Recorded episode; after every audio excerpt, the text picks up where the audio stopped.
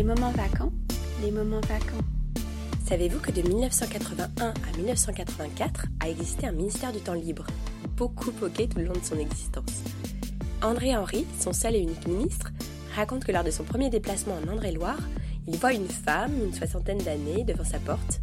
Il s'arrête, se présente. Visiblement peu ému par cette rencontre, l'habitante reste mutique. Il lui lance alors Madame, pour vous, qu'est-ce que c'est que le temps libre?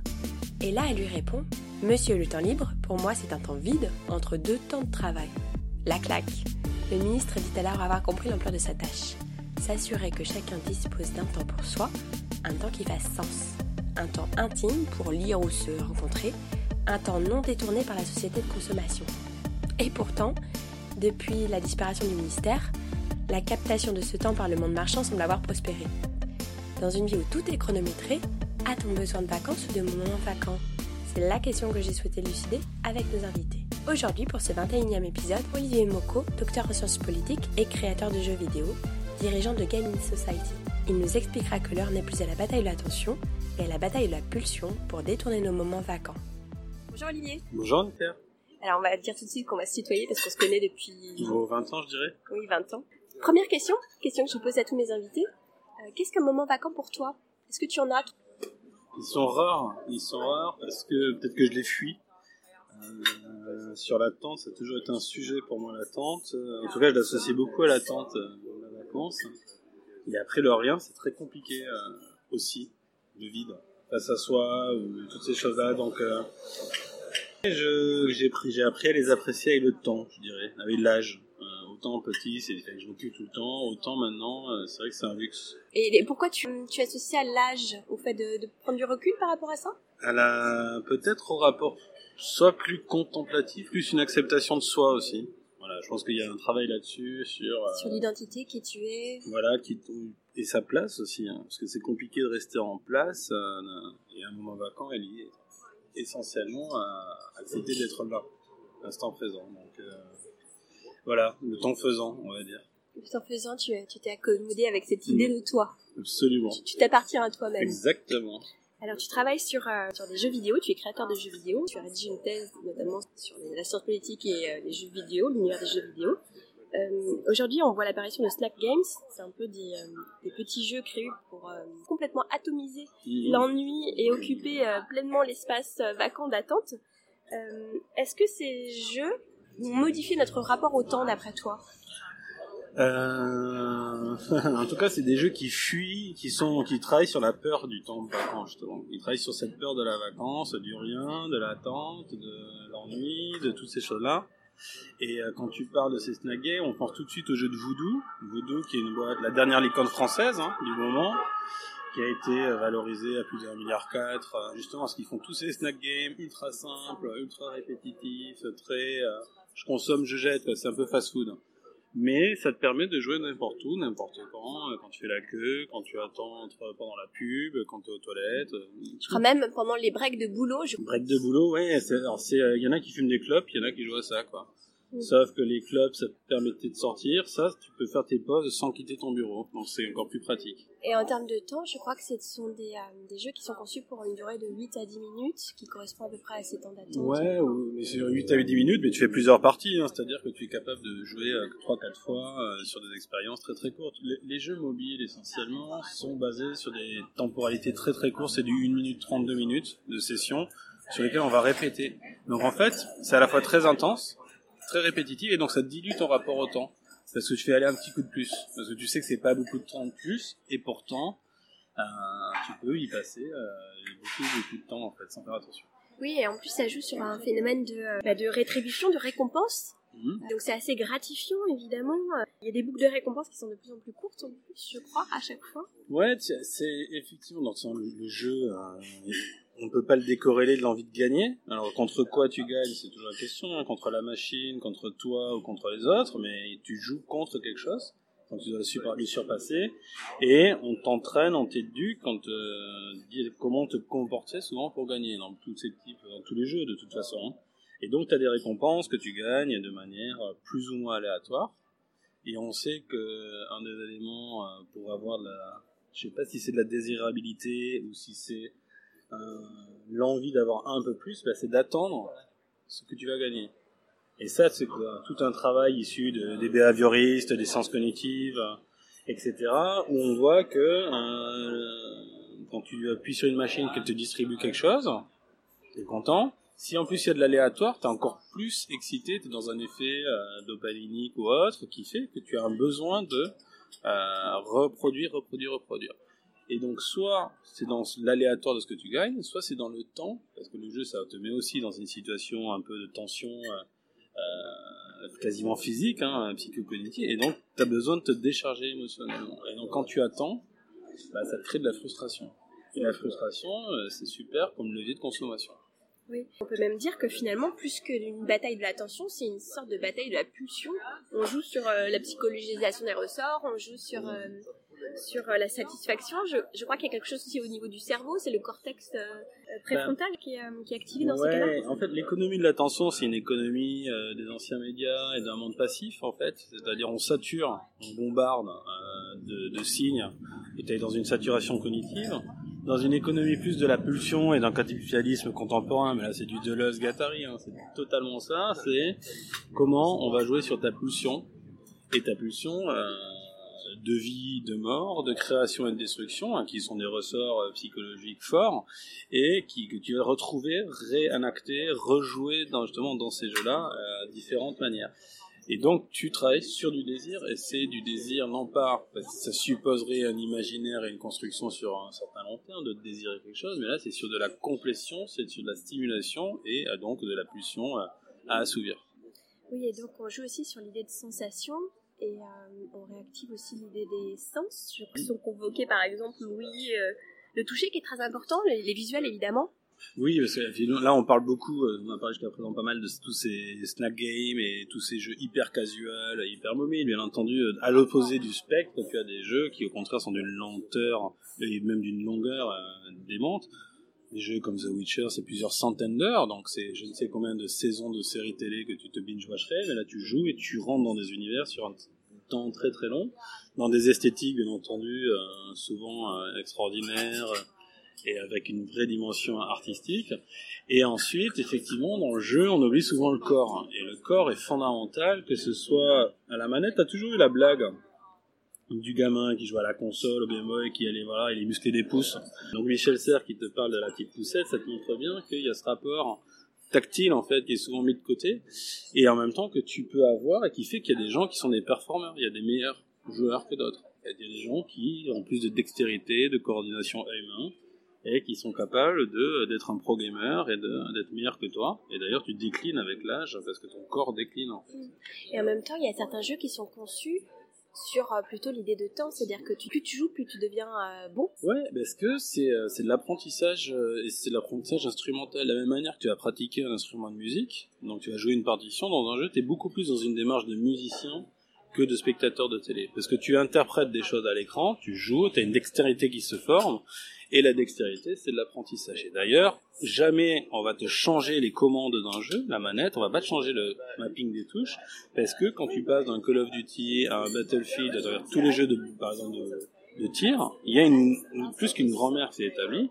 il y a une euh, rationalité du geste. Donc tu, tu cliques toujours à droite pour, euh, pour tirer, à gauche pour viser, tu te déplaces toujours à le même type de stick, et ce qui fait que tu passes de jeu en jeu très simplement sans apprentissage du corps. Et c'est un gros défi parce que tous les gens qui ne jouent pas, ils ont ce coup qui est énorme, c'est de euh, d'apprendre à manipuler ses mains et d'interagir avec des signes à l'écran. Et il y a plein de gens qui n'y arrivent pas parce que c'est très difficile quelque part pour ceux qui ne connaissent pas et passer un certain âge. Il y en a c'est l'appréhension de la 3D, il y en a c'est l'appréhension de, relier ce que tu fais, de voir ce que tu vois à l'écran, parce que c'est le corps qui bloque généralement. frenzy. The blends be all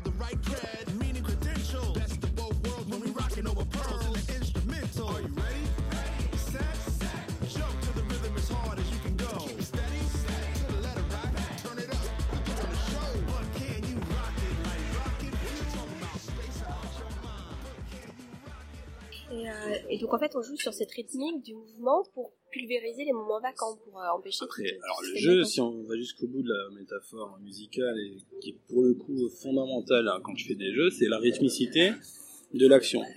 Combien de toutes les X secondes tu vas avoir un input? Comment cet cette euh, action-là va avoir plus ou moins d'importance, va être plus ou moins forte, euh, va plus ou moins répétée? Et ça, euh, c'est déterminant parce que tu peux avoir des jeux basés uniquement sur ce geste-là, hein, sur le côté très pulsionnel, je tape, le jeu tu tapes, tu vas avoir des jeux au contraire où c'est à l'inverse, tu réfléchis avant de faire une action, et puis tu vas avoir des jeux où tu fais plusieurs centaines de clics à la minute.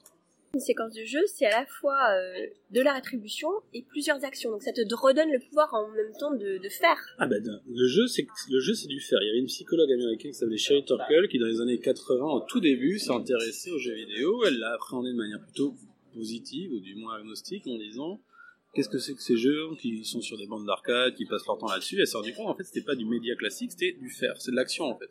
Tu renoues avec un paradigme qui est celui de l'action de la progression, de la rétribution et une certaine forme de mérite ou de justesse dans la récompense. Ce que la société ne fait plus, le jeu vidéo le maintient, à tel point que certains se sont dit, mais si on gamifiait la vie, si on la ludifiait, etc., qu'on la rythmait, qu'on te faisait avancer à un rythme constant, avec des niveaux, des paliers, des progressions, qu'on planifiait ta vie comme dans un jeu, tu pourrais sortir de situations multiples, et notamment, euh, Jane McGonigal qui avait initié ça, c'était pour se guérir de la dépression. Et on s'est guéri comme ça, en rythmant sa vie, d'achievement, de récompense, et en se distillant des bons points quelque part, pour se euh, reconstruire positivement. Et donc c'est assez important finalement euh, le dans la construction de soi, on en parlait tout à l'heure au tout début, mais finalement c'est très très important dans le jeu, c'est que ça va te permettre de devenir joueur, de progresser, mais c'est vrai que tu deviens joueur. Et devenir joueur, c'est le personnage de fiction, c'est le héros, c'est très valorisant en plus dans les imaginaires qui sont, qui sont proposés. Je crois aussi que dans les jeux, les jeux vidéo, il y a une forme d'égalité qui fait qu'à la fois on s'invente un personnage, une identité, et en même temps on part tous euh, du même euh, niveau. Donc tu parlais de la société qui ne permet plus aujourd'hui de parfois de, faire et de grimper euh, mmh. et d'avoir une forme d'ascension euh, bah, dans les jeux vidéo, c'est possible d'une certaine façon. c'est possible à deux niveaux. Premièrement, parce que l'ascenseur n'est pas cassé, donc l'ascenseur social ou de, leveling qu'on appelle dans le, dans le jeu vidéo, c'est au contraire ça doit fonctionner. Et deuxième point, c'est que toute personne qui commence un jeu, on ne va pas prendre en conséquence euh, et en considération son héritage, sa legacy et de où il vient. Parce qu'en fait, tu viens de nulle part quand tu joues. Et on l'a vu avec les différents travaux économiques, que une des plus grandes inégalités, c'est l'égalité patrimoniale initiale. On le sait depuis Bourdieu, on le revoit avec Piketty, on le sait fondamentalement. Ça arrange tout le monde, mais on le sait. Et là, dans un jeu, en fait, tu n'as pas d'héritage. Alors, c'est pas tout à fait vrai, parce qu'il y aura des gens qui rongent plus que les autres, qui ont peut-être plus d'appétence. Mais, fondamentalement, tout le monde peut devenir le meilleur joueur. Quel qu'il soit au fin fond euh, d'une barre en banlieue ou dans un beau quartier euh, parisien il aura sa même chance. Et ça, c'est hyper intéressant parce que pour le souvenir de pratiques de jeux vidéo en ligne, il y avait des socialisations qui se faisaient assez improbables entre des gens de différents milieux, de différents âges, et des, rencontres en fait qui ne se seraient jamais produites parce qu'il n'y avait pas les espaces. C'est le jeu, c'est de l'espace et du temps. On parle beaucoup du temps là, mais c'est aussi des espaces dans lesquels on va pouvoir se brasser, on va pouvoir s'échanger, on va pouvoir euh, finalement expérimenter d'autres choses. Et donc ça, c'est hyper intéressant pour ça parce que c'est des, des, espaces vacants quelque part. Oui, je crois qu'on appelle ça le cercle magique. Ouais, exactement. En théorie du jeu, le cercle magique, c'est euh, un des procédés qui est utilisé où tu vas sur le sol créer un délimiter un cercle et au sein du cercle tu vas faire ton jeu et à l'extérieur ben tu n'auras pas t'es hors du jeu et en fait le cercle magique est censé te protéger c'est comme une convention quand tu es au cinéma et que tu regardes là tu es dans une logique où euh, tu vas euh, agir tu vas accepter les règles du jeu, tu vas être en pleinement dedans, et surtout tu vas être hors de la réalité. Il y a une courbe de progression, il y a la liberté, c'est pas trop punitif Pas trop punitif, il y a quand même une, partie de la population des joueurs qui aiment le jeu très punitif. Ah oui. Et on pense notamment au, succès des Dark Souls et tous les jeux très hardcore, où justement la difficulté aussi avait quelque chose d'assez intéressant, parce que ça peut être très dur, mais tu peux y arriver, donc c'est d'autant plus valorisant. Alors qu'un truc très dur et que c'est un plafond de verre, bah c'est, c'est le plafond de verre qui est dur, c'est pas le chemin pour y accéder. Et donc c'est en ce sens-là où c'est valorisant et, et plutôt que punitif, c'est très encourageant en fait, amélioratif plutôt. Il n'y a pas des jeux où on réintroduit euh, un petit peu d'attente de moments vacants justement? Oui, alors tu as plusieurs la gestion du temps effectivement elle est, quand on le monétise donc tous les jeux gratuits, on monétise ton temps. Donc là, effectivement, on va créer de la frustration quasiment pour que quand tu aies fini ta partie de Candy Crush, que tu as envie de jouer, c'est soit tu attends quelques temps, toi tu payes. Et donc là, c'est l'attente que tu, que tu dois filer. Et c'est joué sur la frustration. Voilà, ça c'est la frustration. De l'autre côté, tu vas avoir toute une partie euh, des jeux, et notamment les jeux où tu te déplaces, ce qu'on appelle, dans les MMO, on appelait ça les, les quêtes TGV, tu vas d'un point A à un point B, bon, c'est un peu parfois rébarbatif, etc. Ou même, ils ont, certains jeux ont érigé le, déplacement en, art, on appelle ça les walking simulators, et c'est des jeux de simulation de marche. Et un des derniers gros jeux qui est sorti, euh, Death Stranding, c'est un jeu où l'on marche énormément, on est un livreur et on marche, c'est très contemplatif. Et c'est vrai que euh, finalement, tu, peux presque faire de la randonnée dans ces jeux-là et euh, t'abstraire à la réalité et être dans des autres temporalités qui sont justement qui peuvent favoriser la rêverie.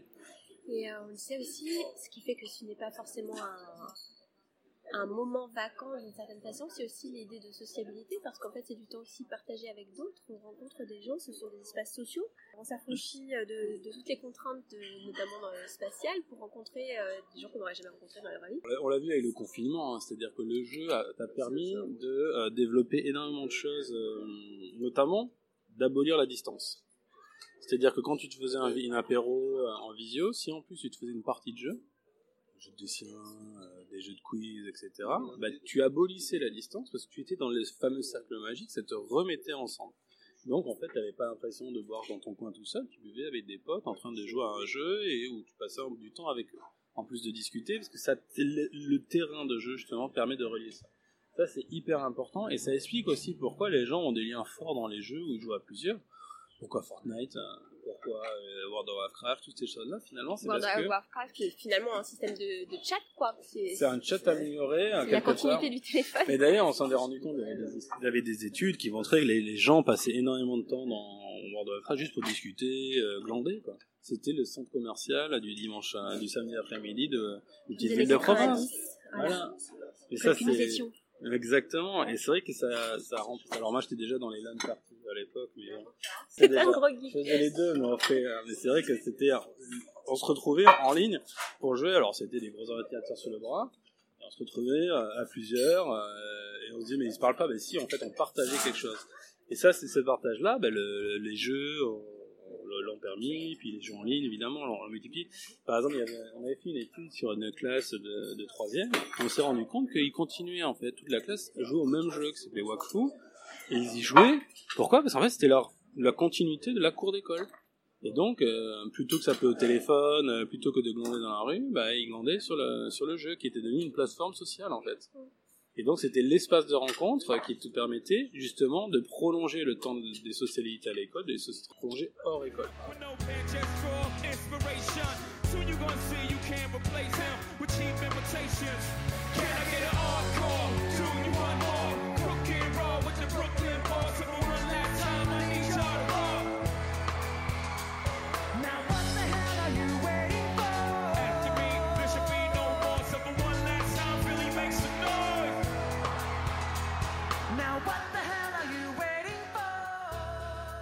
T'interroge sur euh, les moments vacants et les jeux vidéo, tu dirais que d'un côté, ça a atomisé l'ennui quand il s'agit des, de ce qu'on a dit des hyper casual games euh, qui sont mhm. vraiment euh, sur une logique hyper financière déjà et vraiment de monétisation, de monétisation mhm. du temps vacant. Et en même temps, ça peut être aussi une source de moments vacants contemplatifs quand ce sont des jeux un peu plus évolués qui bah, permettent de pousser vers un imaginaire. Euh, Ça montre bien en fait la, à la fois la pluralité des jeux vidéo dans leur ensemble, leur plasticité et que euh, tous les jeux pensent en rapport à l'espace et au temps.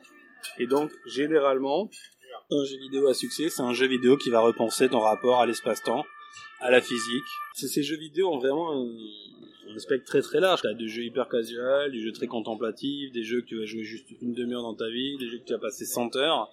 Et en fait, tu les investis, en fait. C'est des espaces que tu vas investir comme tu le veux, seul ou à plusieurs. Et d'ailleurs, ça peut même devenir tes routines, en fait. Ça va devenir ton jeu, ton moment où tu vas passer du temps. Avec une dilution de, de, de, la notion de temps, et c'est ça qui est intéressant. Il y a pas mal de gens aux jeux de gestion, type civilisation, etc., qui vont lancer une petite partie. Un lance une petite partie à 20h, ils se retrouvent, il est 3h du mat, quoi. Ils disent, mais qu'est-ce qui s'est passé? Oui, j'ai refait l'histoire de l'humanité, mais ah ouais. Et en fait, c'est un vortex temporel aussi c'est ça, qui est assez intéressant, c'est que on a beaucoup parlé d'addiction, non, c'est surtout qu'il y a une problématique de temporalité et de lutte sur les temps de loisirs. personne ne va dire que euh, t'es un addict parce que tu regardes 5h30 euh, la télé par jour, qui est la moyenne en France. Par contre, si tu passes 5 heures de jeux vidéo, on va dire, mais t'es complètement taré, etc. Bah non, c'est des gens qui investissent comme ils le veulent leur temps devant un écran.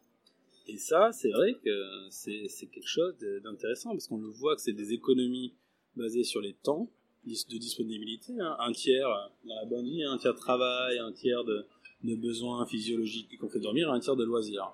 Oui, mais est-ce que c'est vraiment le cas? Parce qu'on sait aujourd'hui que ces temps sont. euh, les 3-8, c'est complètement imbriqué aujourd'hui. Euh, Il y a des zones grises entre le travail. euh, Bien sûr. pauses, euh, Ah ben de toute façon, il y a des zones grises parce que c'est le même dispositif. Maintenant, tu, tu travailles et tu joues avec la même chose. Tu as ton téléphone, il sert à la moitié de l'économie du téléphone et du smartphone, c'est du jeu. La moitié de, tu vois, de, sur ordinateur, c'est du jeu. Et donc, c'est ça qui est, qui est fou, c'est que fondamentalement, le jeu est potentiellement tout le temps là. Et comme il est tout le temps là, bah, c'est ces temps et ces espaces alternatifs qui sont tout le temps là aussi. Est-ce que quand tu conçois des jeux, toi, un, est-ce que tu as des temps d'attente Et de deux, est-ce que tu penses justement à cette rythmique quand tu crées Mm. quelque chose euh, Alors sur le temps d'attente, tout le temps. Alors ça c'est vraiment le, le grand moment où tu fais des jeux, là, tu coordonnes les différents corps de métier qui ont des dépendances entre eux. Donc tu attends toujours que l'autre ait finalisé euh, ce que tu dois faire pour pouvoir euh, commencer ta tâche. Et quand tu coordonnes tout ça, parce que mon job, voilà, c'est comme réalisateur qui va orchestrer tout ça dans un film, tu fais la même chose en game direction, donc tu vas euh, coordonner tous ces gens pour qu'ils arrivent. Donc toi, tu passes ton temps à attendre que les gens aient fait ce que tu souhaiterais qu'ils fassent, et puis, tu as en plus la partie fabrication technique qui euh, crée de l'attente, de l'aléa, et, parfois, tu passes ton temps à attendre, ce qui fait que tu recrées des sociabilités aussi. Tu as beaucoup de, dans le jeu, une espèce de côté un peu, euh, on échange tous, un peu fraternité, mais parce que, en fait, c'est les temps d'attente collectifs qui t'autorisent aussi à avoir d'autres formes de relations. Et c'est ça qui est hyper intéressant, c'est-à-dire tu vas tchatcher de manière plus informelle, tu peux même jouer pendant les temps de pause. On voit beaucoup de, dans les studios de jeux, tu joues pendant le temps de pause, tu bosses, tu fais des jeux, à ta pause, tu joues à des jeux vidéo. Bon, c'est, comme ça, hein, c'est quand même un truc de dingue, tu vois, mais ça, ça l'illustre bien par, par l'absurde. Autant euh, tu serais dans un truc, euh, une boîte classique, et puis à la pause que tu joues, pourquoi pas? Mais tu peux te dire, ah, ils font des jeux, et après ils jouent, ils sont obsédés. Bah non, ils bossent, et ensuite ils jouent. Ça, c'est. Après, sur la conception du temps, ouais, elle est fondamentale, parce que un des graals, entre guillemets, c'est de rentrer dans le quotidien des gens. Et donc, l'idée, c'est à quel moment de la vie tu t'immiscies pour que les gens jouent. Et donc tu rentres dans une intimité, tu rentres dans un temps qu'ils t'accordent, et ça c'est quand même assez extraordinaire, qui est concurrencé hein, très fortement par votre jeu, mais tu penses ça, donc tu as pensé combien de temps C'est quoi la partie idéale? Est-ce que c'est une minute, dix minutes, une demi-heure, trois quarts d'heure? Est-ce que on joue sur un truc infini, c'est-à-dire que c'est des jeux où tu construis à l'infini, donc il y a une, euh, c'est sans fin, donc si c'est sans fin, il y a la gestion, c'est du temps expansif, tu vois, qui va complètement euh, contaminer tous tes espaces euh, réels et temporels, ou alors tu vas aussi travailler sur euh, la question de la fréquence, quoi. Et donc, euh, il y avait pas mal de jeux, hein, d'ailleurs, qui travaillent là-dessus, à quel moment tu vas revenir, est-ce que c'est des jeux plutôt pour le matin ou pour le soir, auprès de quel public, est-ce que tu, par exemple, tu le sors les jeux avant les vacances, ou pas? Tout ça, c'est vachement pris en compte dans les, dans les plannings de prod, tu vois. Évidemment, t'as Noël parce que, voilà, et tu vas acheter. Et ensuite, tu as souvent juin parce que t'as les vacances d'été pour jouer à ces jeux-là. Et tu verras toujours qu'en été, tu as des, l'émergence de nouveaux phénomènes. Entre guillemets, l'émergence de phénomènes. Non, c'est juste que c'est un agenda qui est pas qui est, méconnu peut-être du grand public, mais qui est clé et fondamental pour faire émerger des jeux, euh, les Fortnite, ça, ça- Fortnite, PUBG, tous ces gros jeux ont émergé pendant un. Ou Pokémon Go, hein. C'est pas anodin, ils l'ont pas sorti en plein hiver. Ils le sortent quand les gens ont du temps ou sont disposés à appréhender leur temps différemment.